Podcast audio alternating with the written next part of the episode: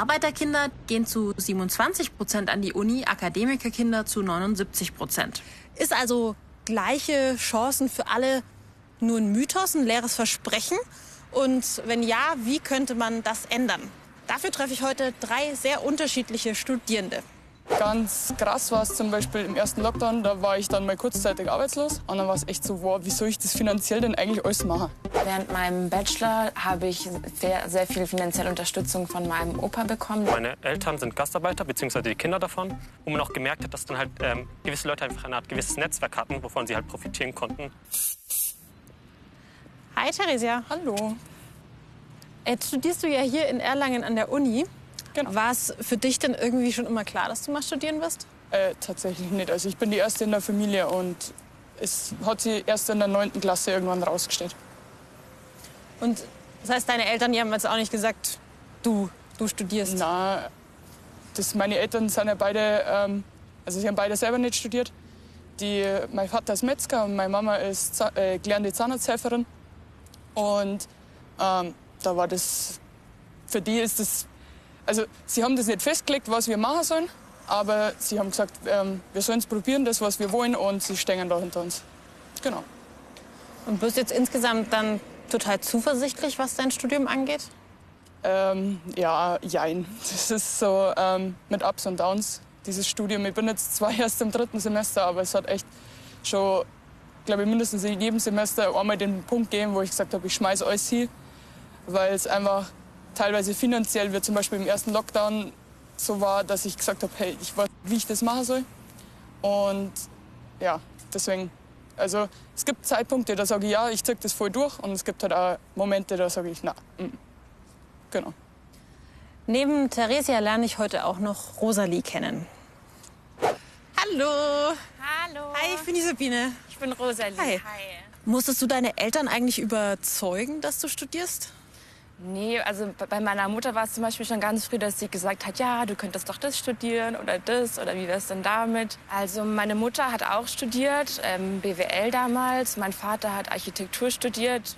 Und bist du dann zuversichtlich, was so dein komplettes Studium angeht?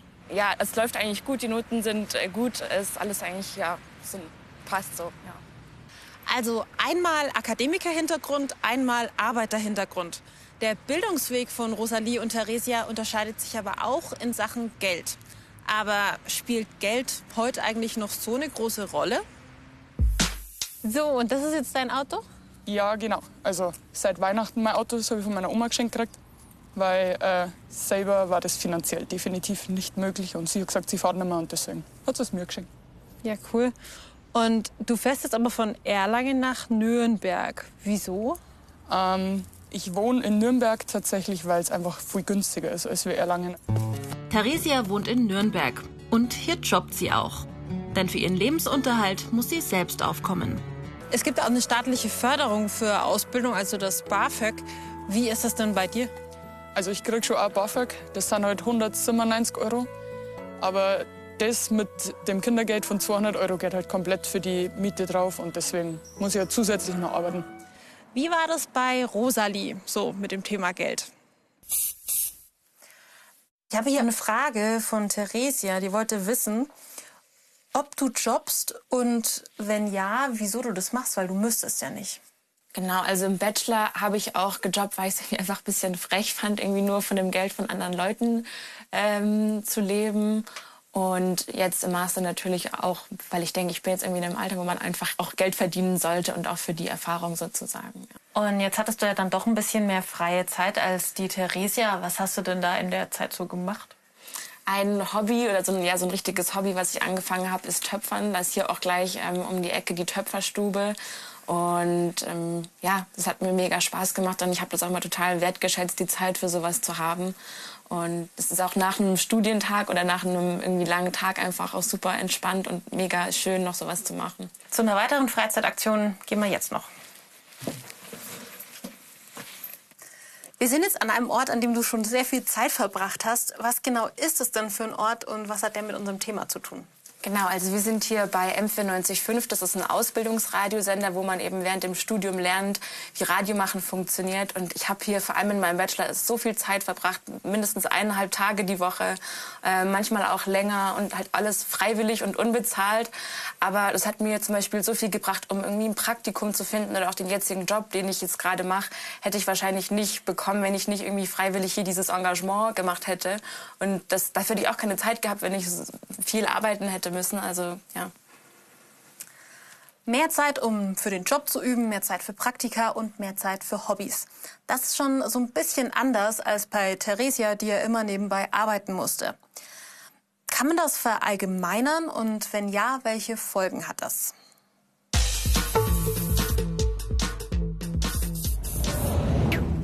Chancenungleichheit beginnt schon früh im Leben. Krass gesagt, in der Wiege. Denn die Bildung und die finanzielle Situation der Eltern spielen eine entscheidende Rolle für den weiteren Lebensweg. Das zeigen Statistiken. Von 100 Akademikerkindern erreichen 83 in ihrer Schullaufbahn die gymnasiale Oberstufe. Bei Kindern von Nicht-AkademikerInnen sind es nur 46. Danach dünnt sich der Anteil weiter aus und die Unterschiede werden noch deutlicher. Während 79 von 100 Akademikerkindern, wie schon ihre Eltern, an einer Hochschule oder Universität studieren, sind es bei Kindern von Nicht-AkademikerInnen nur noch 27 von 100. Stand 2018. Bildungsherkunft und finanzielle Situation hängen meist eng zusammen. Von denen, die aus finanziellen Gründen das Studium abbrechen, haben 72 Prozent keinen akademischen Familienhintergrund.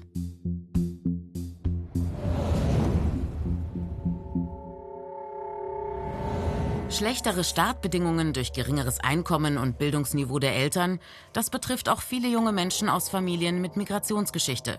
Außerdem kommen hier oft weitere Faktoren dazu, Diskriminierung und Vorurteile. Studien kommen zu dem Schluss, dass es nicht nur auf das Potenzial der Schülerinnen mit Migrationsgeschichte ankommt, sondern vielmehr auch auf die Kompetenz der Lehrkräfte in multikulturellen Klassen zu unterrichten. Denn zu stark spielen auch im Kopf der Lehrkräfte Vorurteile und unbewusste negative Erwartungshaltungen eine Rolle. Das zeigt sich in schlechterer Benotung bei gleicher Leistung bis hin zu selteneren Gymnasialempfehlungen trotz Eignung. In Studien nachgewiesen, je stärker in einem Land der Bildungserfolg von der sozialen Lage der Eltern abhängt und weniger von den Fähigkeiten und Talenten, desto mehr werden bestehende Chancenungleichheiten vererbt. Diese Unterschiede auszugleichen kostet Geld. Bildungsexpertinnen fordern hier deutlich höhere öffentliche Investitionen. Gemessen an der Wirtschaftskraft, dem Bruttoinlandsprodukt, gab Deutschland 2017 mit 4,5 Prozent im europäischen Vergleich weniger für Bildung aus als zum Beispiel Dänemark mit 7,3 Prozent. Deutschland liegt sogar knapp unter dem europäischen Durchschnitt. Außerdem fordern Fachleute Reformen in der Ausbildung der Lehrkräfte und mehr Diversität, also Vielfalt im Lehrpersonal. Wissenschaftlich nachgewiesen, Zugang bereits zu frühkindlicher Erziehung ist eine wesentliche Basis für Chancengleichheit. Hier stellen sich wichtige Weichen. Sprachentwicklung, Lernmotivation und Selbstvertrauen. Der soziale Background verschafft also ganz unterschiedliche Chancen auf dem Bildungsweg bei Rosalie und bei Theresia. Und bei anderen Leuten, da kommen noch ganz andere Sachen dazu. Weil, sagen wir mal so, Leute mit Namen wie Hassan Aslan gab es bei mir auf der Journalistenschule leider eher wenige. Hallo. Hey. Hi. Ja, cool, dass du Zeit hast, dich mit uns zu treffen. Ja, gerne doch. Du fängst jetzt bald das Studieren an, ne? Genau. War das ein Schritt, der für dich immer total naheliegend war, auch jetzt mit deinem familiären Hintergrund? An sich schon, ja. Also meinen Eltern war es schon wichtig, dass ich eigentlich auch auf ein Gymnasium gehe. Dementsprechend haben sie mir auch immer mich supportet und geholfen. Und dann hat sich auch eigentlich auch mit dem Studium ergeben, dass ich dann halt nächstes Jahr anfange. Aber deine Eltern haben nicht studiert, ne? Nee, tatsächlich nicht. Nee, meine Eltern sind Gastarbeiter, beziehungsweise die Kinder davon. Mein Vater ist Pförtner im Rathaus, meine Mutter ist Hausfrau und Teilzeitputzkraft. Wie war das in der Schulzeit? Hast du manchmal das Gefühl gehabt, dass du irgendwie anders behandelt wirst oder dass du es manchmal ein bisschen schwerer hast als jetzt, keine Ahnung, so ein, so ein deutscher Julius oder so? Mhm. Ich glaube, im Rahmen der Schullaufzeit nicht wirklich, zumindest nicht hervorstechend, aber retrospektiv gesehen schon ab und zu. Äh, was einmal tatsächlich passiert ist, war letztens auf der Schule, ähm, das war folgendermaßen, auch wenn es als Witz gemeint war, das will ich natürlich auch betonen. Es war so, dass ich einen Text vorgelesen habe, freiwillig. Und dann hat der Lehrer tatsächlich gesagt, ey, für einen mit Migrationshintergrund liest der echt gut vor. Dann hat er halt gemerkt, dass ich echt böse geguckt habe und dann ist ihm halt eingefallen, dass es nicht so cool war, der Move. Mhm. Vielleicht hat man auch tatsächlich in dem Fall eine Grenze überschritten, finde ich. Benachteiligungen in der Bildung sind vielfältig und überlappen sich oft. Welche sind bekannter als andere, welche sind unsichtbarer? Das erforscht Maja Bogojewitsch. Als allererstes muss man natürlich anerkennen, dass Bildung und Uni und Schule überhaupt nicht in einem luftleeren Raum passieren, sondern genau die Probleme, die es ähm, unter allen Leuten in der Gesellschaft gibt, finden sich auch an diesen Orten wieder. Also Sexismus, Rassismus, Antisemitismus. Ähm, aber es ist auch zu beobachten, dass Diskriminierungsformen, die sehr klar zu benennen sind, ähm, viel oft öfter auch thematisiert werden. Also keiner wird zu dir kommen und sagen, äh, ich möchte nicht mit einer in einer Gruppenarbeit mit dir arbeiten, weil du bist arm. Das ist bei anderen Diskriminierungsformen leichter manchmal zu benennen. Diese Hard Facts und Soft Facts werden auch als Klassismus bezeichnet, also ähnlich wie Rassismus oder Sexismus. Aber was ist das eigentlich genau?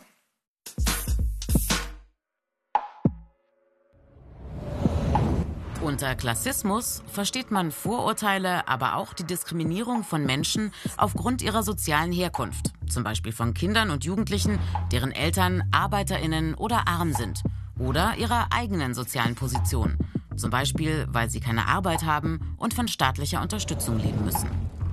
Die Vorurteile? Arme Menschen seien an ihrer Armut selber schuld, weil sie dumm und faul seien. Wegen ihres sozialen Standes werden sie abgewertet und bekommen vermittelt, dass sie weniger zur Gesellschaft dazugehören. Klassismus ähnelt dem Rassismus bzw. dem Sexismus. Eine Gruppe von Menschen wird benachteiligt, während eine andere ihre Privilegien behält. Nach wie vor entscheidet in Deutschland die soziale Herkunft, welche Bildung ein Mensch erhält und welchen Beruf er einmal ergreifen wird. Kinder aus privilegierten Familien sind dabei im Vorteil. Wohlhabende Eltern haben häufig mehr Zeit und Ressourcen, die Kinder zu fördern, zum Beispiel bei den Hausaufgaben. Sie können sich Nachhilfe leisten und sind gesellschaftlich besser vernetzt. Menschen dagegen, die in ökonomisch prekären Verhältnissen leben, müssen nicht nur mit wenig Geld auskommen, sondern erleben fast jeden Tag, dass sie benachteiligt oder sogar abgelehnt werden. Ob in der Schule, bei Bewerbungen oder bei der Wohnungssuche. Sie haben weniger Chancen und werden früher aussortiert. Doch viele Privilegierte wollen nichts davon wissen, dass sie besser gestellt sind. Denn sie glauben, ihr Status sei nicht aufgrund ihrer Herkunft, sondern nur durch ihre eigene Leistung entstanden. Und weil sie sozial schlechter gestellten Menschen deren Benachteiligung als persönliches Versagen zuschreiben, glauben sie, ihren eigenen privilegierten Status nicht hinterfragen zu müssen. So profitieren sie weiter von der sozialen Ungleichheit. Gleiche Chancen für alle.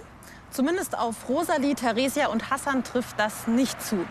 Und jetzt sind die drei ja noch nicht mal die extremsten Beispiele in Sachen Reichtum und Armut, in Sachen Anerkennung und Ausschluss. Wie viel Geld, Connections oder kulturelles Know-how jemand hat, das darf nicht länger ignoriert werden von Parlamenten, von Lehrkräften und von Fördereinrichtungen. Weil sonst wird gleiche Chancen für alle für immer eine schöne Illusion bleiben.